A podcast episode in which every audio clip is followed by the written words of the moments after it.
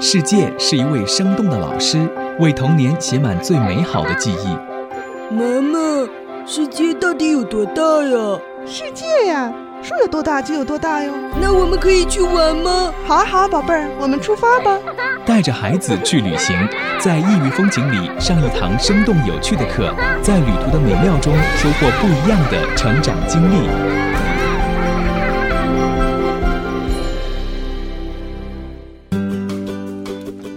带着孩子去旅行，各位好，我是子聪，欢迎收听我们今天的节目。今天我们依然请来了两位嘉宾，是在上次节目当中跟大家分享了很多知识啊、旅行故事的蓝爸爸去旅行的创始人村长啊，您好，各位听众大家好，也欢迎一下经常会带着孩子去旅行的一位妈妈刘玲达人妈妈。各位听众们、朋友们，大家好。嗯，我们今天要来聊的这个话题呢，是在旅行过程当中需要注意的一些问题啊。因为带着孩子出去旅行，跟我们自己去自由行还是挺不一样的哈。包括怎么样来选择目的地，那怎么样让孩子在旅途当中啊学习到更多的知识，给他准备的一些事项等等，其实都。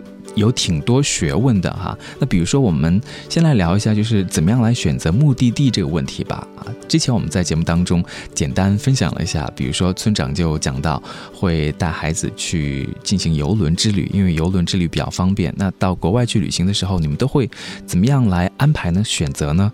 呃，我觉得是这样的，就是不同的小朋友可能选择的方式呢也不大一样。嗯，当然这里面呢也会要考虑到大人的一些想法和这个意见。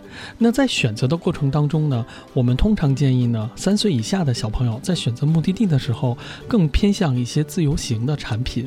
自由行的产品，那三岁到十二岁呢，可以是带着兴趣去旅行。呃，把兴趣放在首位。比如说，你们曾经组织了去斯里兰卡画画的这个旅行，是吧？没错，我们曾经组在去年的时候，去年十一月份，我们跟一个专业的美术机构联合组织了一个斯里兰卡的美术之旅，针对的就是四岁到十二岁的小朋友。那全程呢，我们把行程进行了一下精细的设计，同时呢，在设计过程当中呢，还加入了呃美术老师的意见和建议。那对于一些比较。有代表性的著名的景点，我们也是特别安排了绘画的时间。其实我觉得这种美术之旅，包括我们还有系列的音乐之旅啊，还有等等其他的这种兴趣旅行，更能适合不同的需求和小朋友的这种感受。嗯，对。可能，而且在带孩子出去旅行的时候，这个目的地的选择也会考虑的比较多一点。比如说，它是否安全呢？它这个地方的饮食是不是能够让孩子喜欢呢？等等。对对对，是这样的。那通常来讲呢，在三岁之前选择目的地的时候呢，可以选择一些。近途、中途的旅行，嗯，比如说小一点的朋友呢，周边可能更多一些。那我也希望大家能经常带孩子感受不同的季节、不同的环境。比如说现在是春天，我们可以去看花儿；然后秋天，我们可以去捡落叶啊，认识秋天。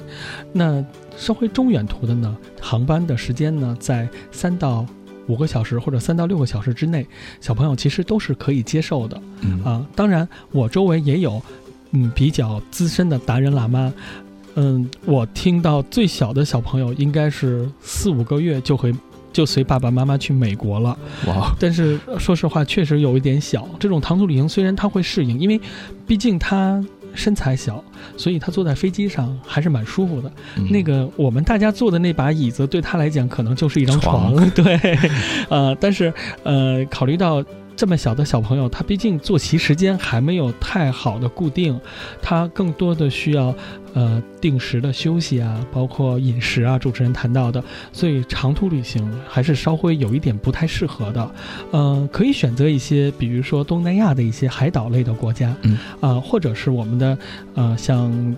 三亚呀，或者是东澳岛啊，广州的东澳岛啊，其实都是不错的选择。那更多的呢是半休闲的状态，半休闲的状态。嗯，因为是带孩子出去旅行，所以这个舒适度还是比较要多的去考虑啊，怎么样安排它比较舒适，包括住的酒店那环境也要比较好哈，因为孩子可能适应环境能力不像我们成年人那么强。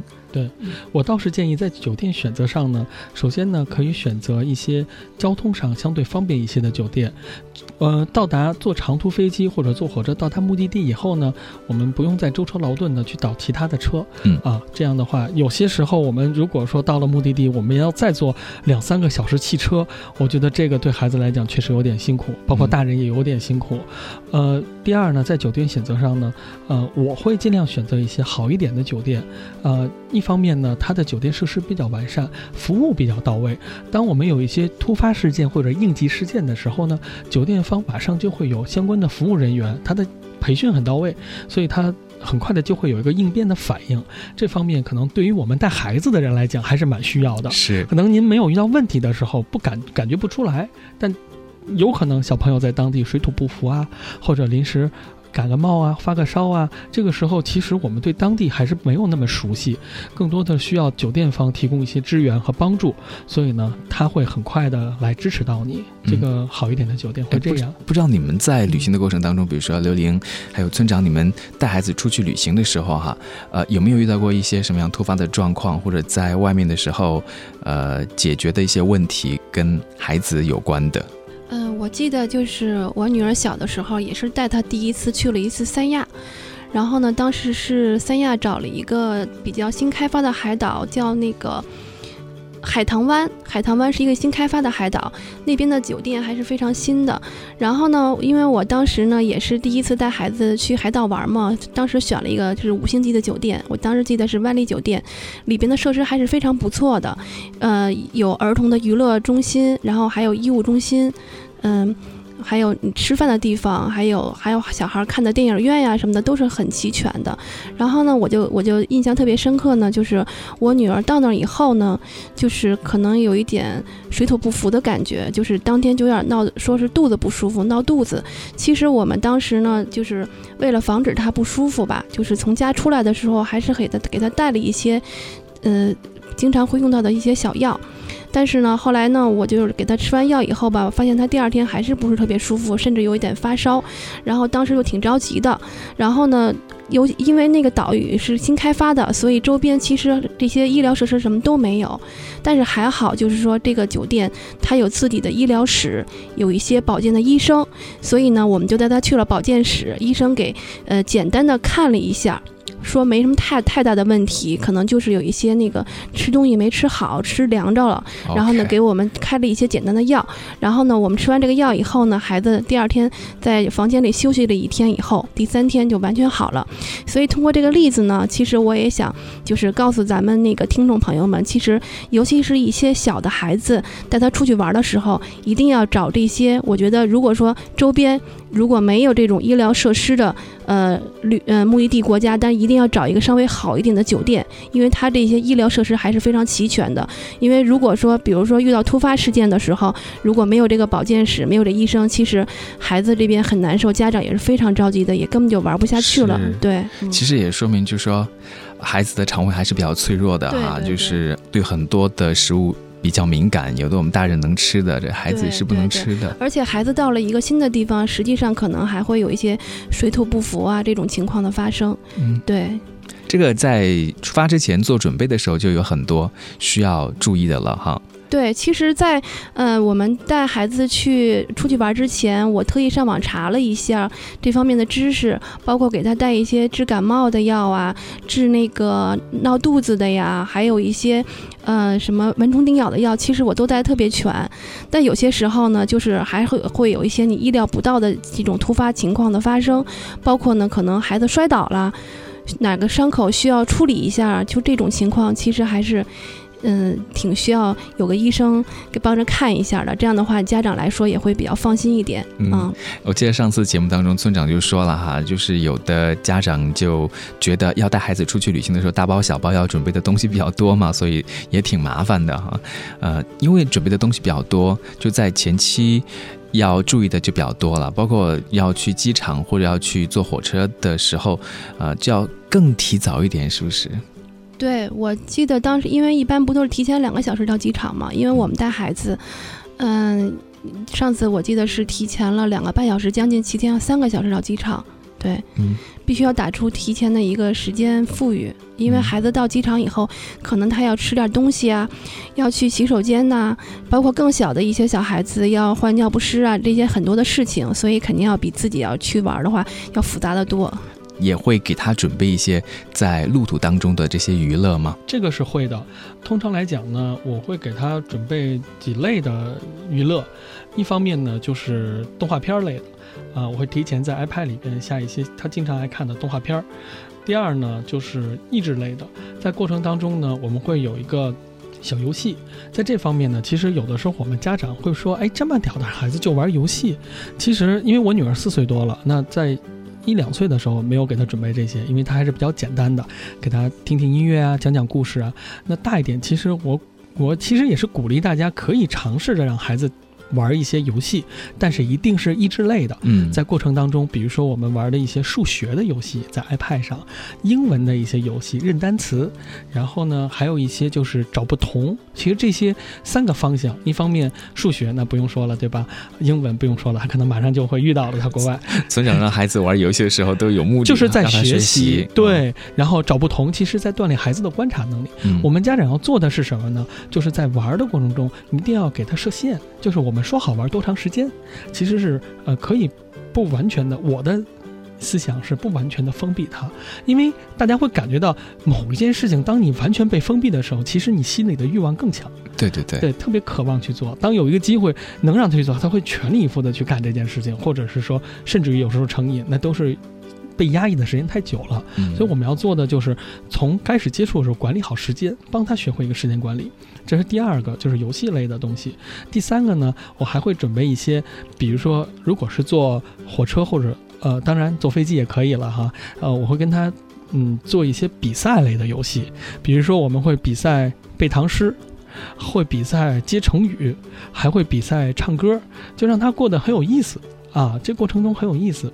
呃，第四点呢，当然就看一些书了啊，拿一些他经常看的一些书，然后去去去翻看。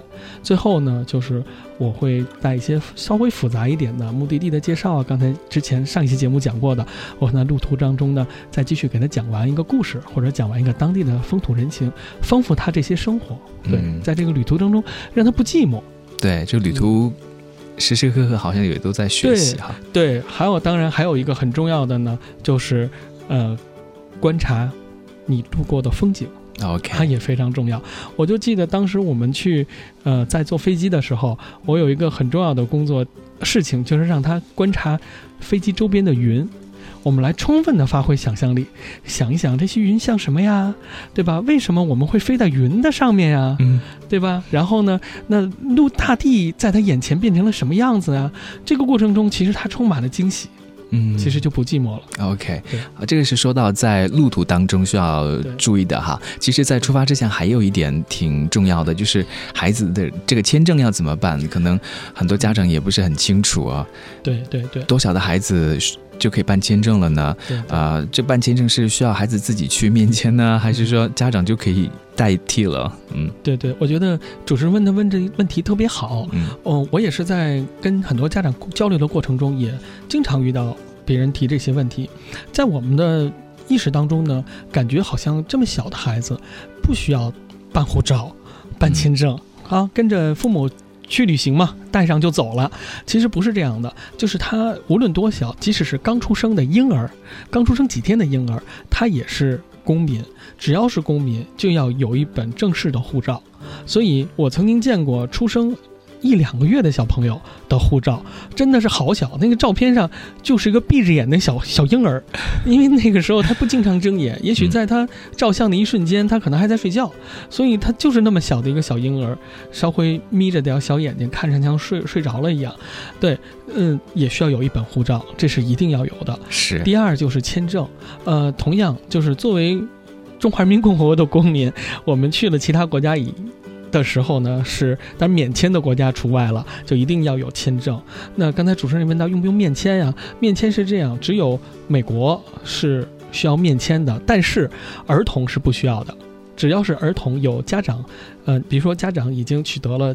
相应的签证，美国签证，那孩子十二岁以下是不用面签的，可以通过中介机构，然后帮他来代传递，啊，然后获得这个签证，但是一定也要有签证的。OK，、嗯那应该其实这个难度就不像我们自己要去办签证的时候那么复杂了。对，对对，没有那么复杂啊、嗯尤其东南亚的国家就更简单了。嗯、一般来讲就是照片、护照就可以了。那个别的可能还得需要一些其他的证明，出生证啊等等。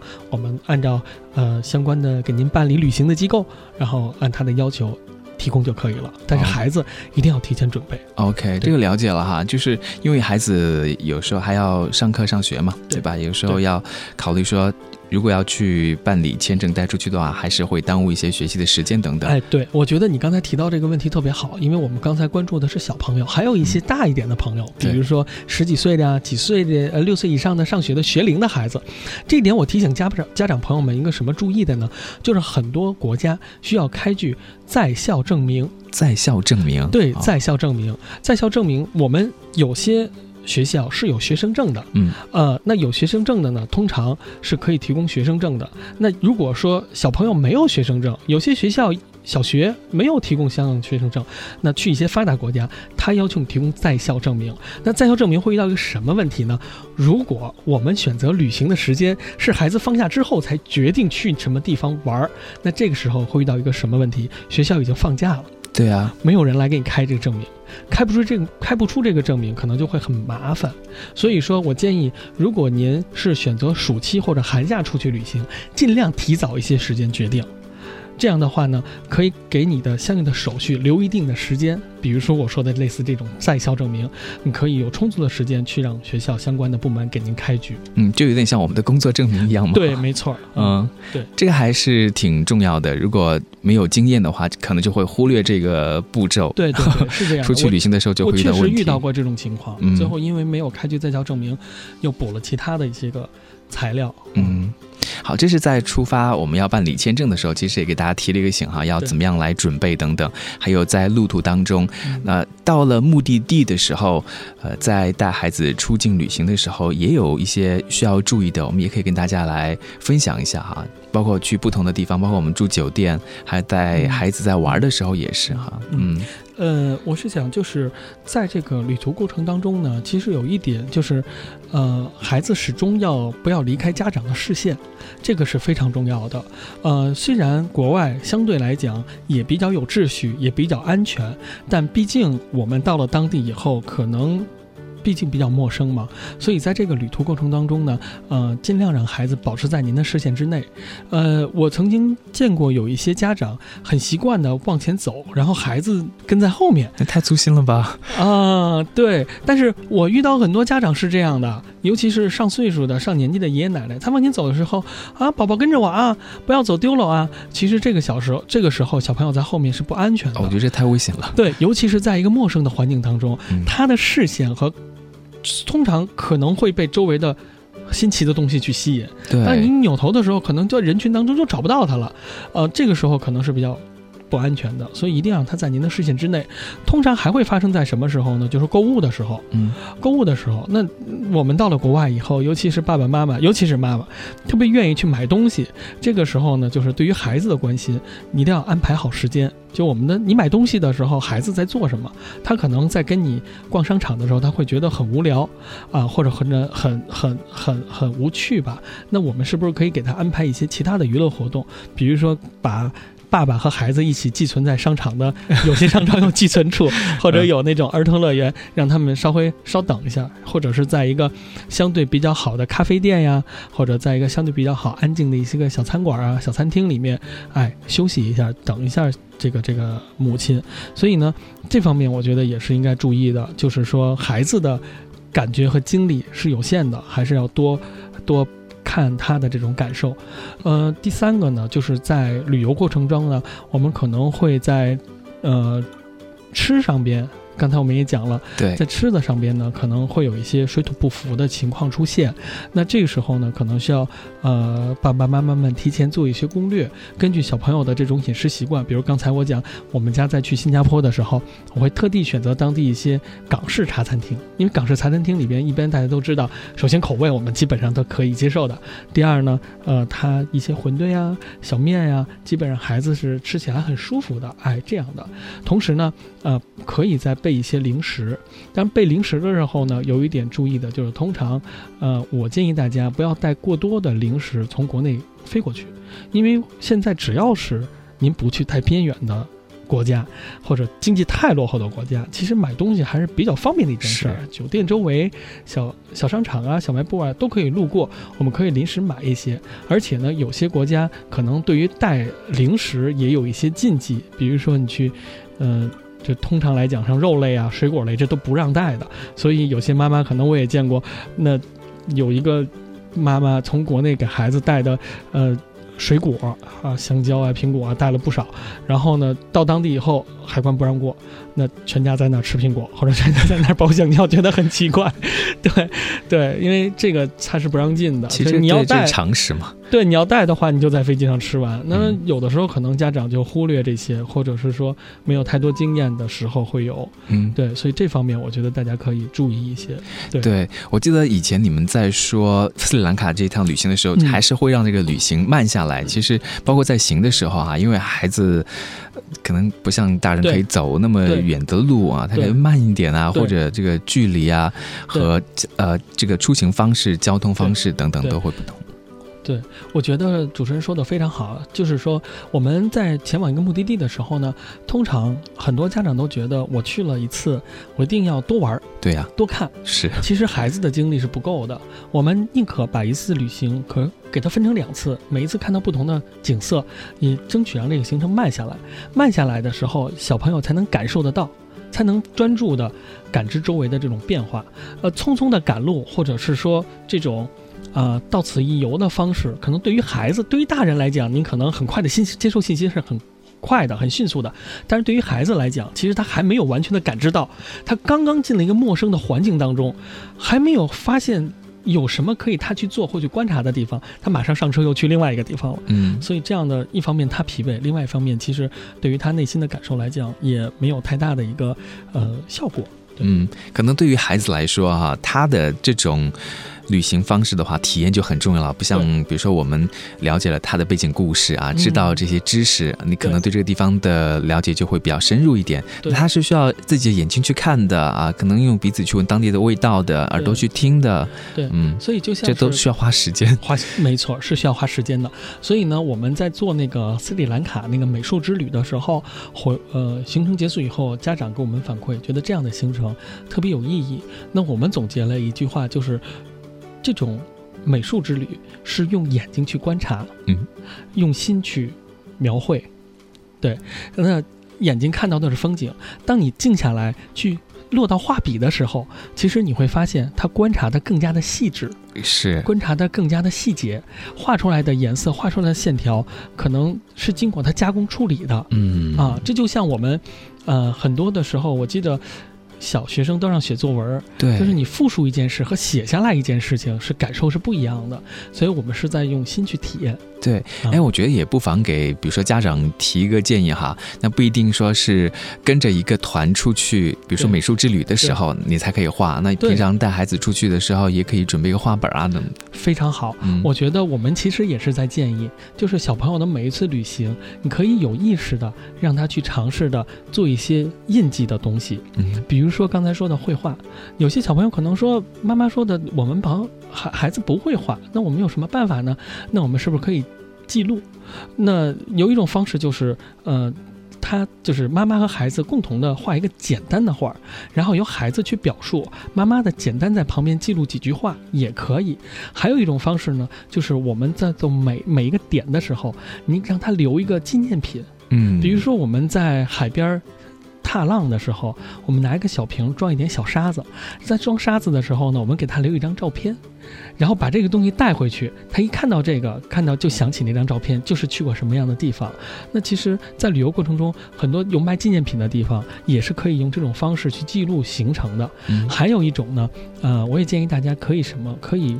明信片是非常好的，就在过程当中，我们可以共同可以买一张明信片，然后通过当地的邮局寄回在你国内的家里。当你回到北京或者回到你的家的时候，过几天你的明信片也到了。是啊，对，这个其实不光孩子，大人也可以用这种方式去记录。而明信片我们选择都是当地的风景。以风景为主明信片。那当小朋友看到这种来自国外自己寄出的明信片的时候，其实也是一个非常好的感觉。我觉得好像在我们小的时候都挺喜欢收藏的哈，以前是收藏什么糖纸啊，还有烟盒啊等等。那现在比如说对小朋友来说，如果他去了国外，他有某方面的爱好啊，他收藏当地一个什么样的东西啊，可以对对都挺好的。对，慢慢的，其实就像主持人说的，就是很多孩子的习惯。爱好都是我们家长留意，慢慢的培养起来的。而且呢，我始终是觉得家长有一个特别神圣，家长有一个特别神圣的使命是观察。我们要用心去观察自己的孩子，他有什么样的特点，因材施教。他有这样的什么样的特点呢？我们就给他提供符合他的这个性格特征的，比如说收藏品也好，或者爱好也好，兴趣也好，甚至于是旅游目的地也好。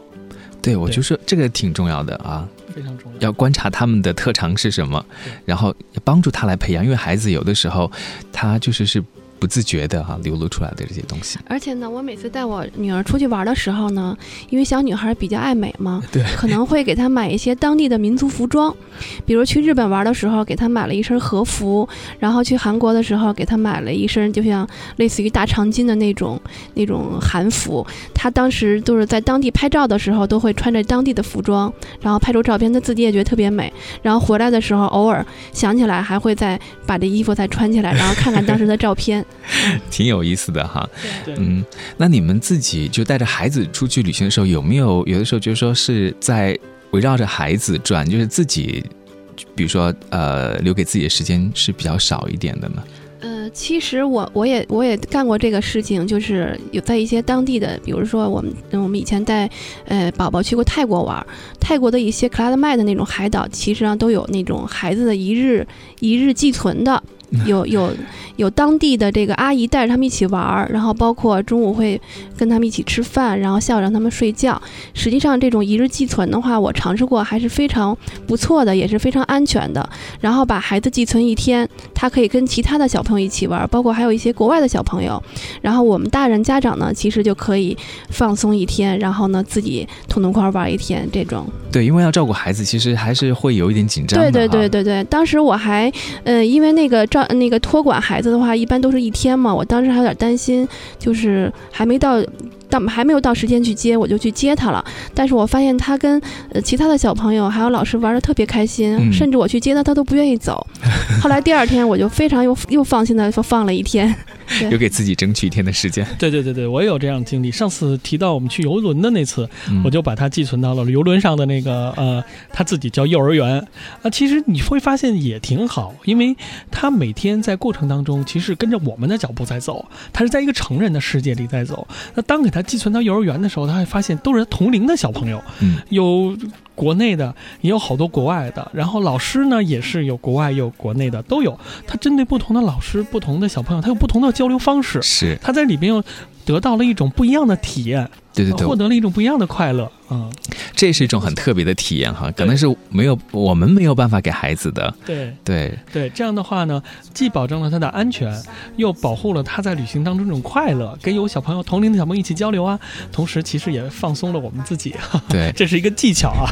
是我们今天节目当中分享到了带着孩子去旅行的一些注意事项、一些方法啊，我们非常感谢来自于蓝爸爸去旅行的创始人村长，还有刘玲。一位达人妈妈跟我们分享了那么多，那当然你们其实自己也做了很多这种体验式的啊项目，所以大家也可以参加你们的这个活动啊，包括我看到也有国外很多的一些项目。是我们呃简单的。说一下，就是我们蓝爸爸这个项目呢，其实就是我刚才跟大家介绍的。我们特别希望呢，从孩子的出发，从兴趣出发，在每一次旅行，让他变得把每一次旅行变得有意义，每一次旅行变成一个很好的成长过程。嗯，所以我们才是做这个项目的一个初衷，也希望通过这个项目呢，能让更多的爸爸妈妈勇敢的带着孩子走出这个城市。让他在世界当中去探索。OK，好，今天再次谢谢二位嘉宾，谢谢你们，谢谢大家。每一天我跑一跑，